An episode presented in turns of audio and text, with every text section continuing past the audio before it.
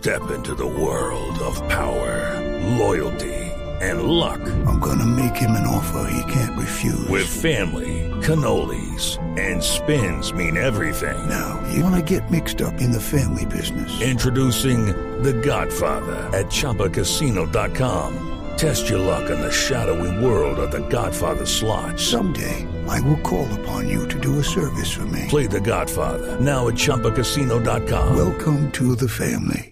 Purchase necessary. VGW Group. Void prohibited by law. 18 plus. Terms and conditions apply. 8 de la mañana, 4 minutos, hora de actualizar noticias en Blue Radio. Atención, esta madrugada se conoció un video del momento exacto en el cual los terroristas atacan a los asistentes al concierto de Eagles of Death Metal en el Teatro Bataclan de París. Giovanni Quintero.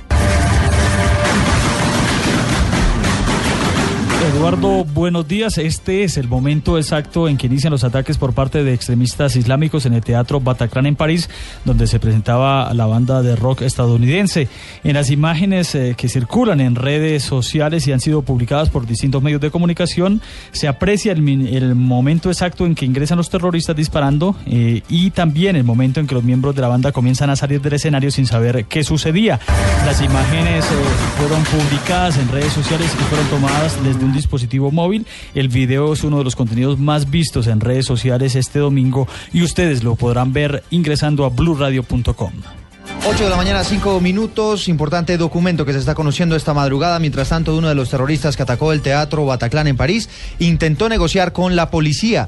Así lo están diciendo hoy algunos artículos de prensa en los cuales aseguran que los atacantes solamente buscaban ganar más tiempo para seguir asesinando gente. Vamos a la capital francesa, Miguel Martínez.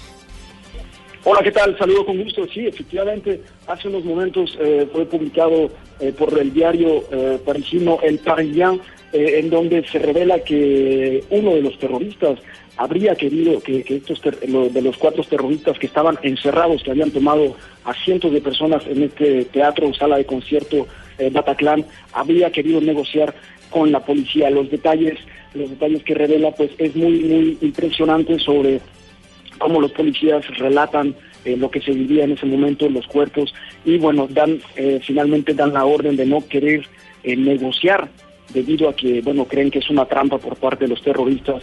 Y bueno, también recordarle a la gente que el grupo de intervención especial se llama BRI, que es una brigada de investigación y de intervención, que cuando ellos llegan, pues es muy, muy difícil lograr una negociación porque ellos intervienen ante situaciones de de, este tipo. Y también recordarle que la cifra de, personas fallecidas hasta el momento es de 129 eh, personas, de las cuales 103 han sido identificadas y las investigaciones siguen.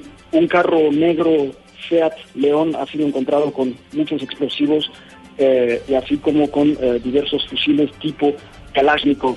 Entonces, este es el reporte de lo que se vive y por supuesto las calles muy, muy desoladoras aquí en París para este domingo. Eh, no, la gente sigue asustada, nadie quiere salir y el mercado, los campos elíseos, todo eso se encuentra eh, eh, totalmente cerrado previo, bueno, porque es un momento que se está viviendo y, la amenaza sigue latente, como lo, han declarado las autoridades, que esto es un acto de guerra. Este es mi reporte. 8 de la mañana, 7 minutos. Mientras tanto, la Comisión Europea teme que la supuesta participación de refugiados en los ataques terroristas de París puedan generar una ola de estigmatización de los inmigrantes. María Camila Orozco. Luego del hallazgo de un pasaporte registrado en una isla griega en uno de los escenarios de los atentados en París, refugiados temen que se les vea como potenciales terroristas en lugar de víctimas de una guerra. El temor ante una ola de xenofobia ha alertado a algunos dirigentes políticos en Europa y tras las advertencias lanzadas desde ayer desde Grecia y Alemania, hoy lo hizo el presidente de la Comisión Europea, Jean-Claude Juncker, quien desde la cumbre del G20 pidió a todos en Europa no confundir a los terroristas que perpetraron la cadena de atentados del viernes en París con los refugiados que huyen de la filosofía y mentalidad que inspiran estos actos. María Camila Orozco, Blue Radio. 8 7 minutos, gracias María Camila. En otras noticias, les, les contamos que el gobierno anunció la intervención de los botaderos a cielo abierto para frenar los procesos de contaminación ambiental en Colombia. Juan Camilo Maldonado. El vicepresidente de la República, Germán Vargas Llera, señaló que se avanza en una estrategia que permita reformar a fondo el sistema de disposición de basuras en Colombia ante el riesgo que representan para la salud pública y el medio ambiente los botaderos a cielo abierto. Ya tenemos 826 municipios con botaderos de basura. Estamos terminando de intervenir los que son a cielo abierto, que son muy contaminantes. Y en este momento estamos construyendo 20, 20 nuevos de carácter regional para poder dar una solución a 160 municipios colombianos que hoy no tienen donde botar sus basuras adecuadamente.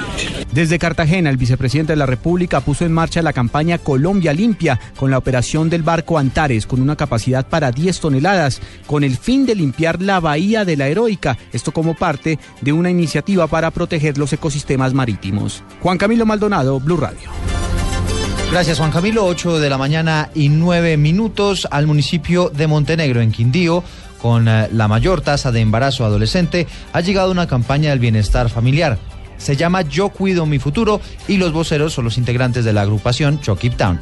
En Armenia está Juan Pablo Díaz.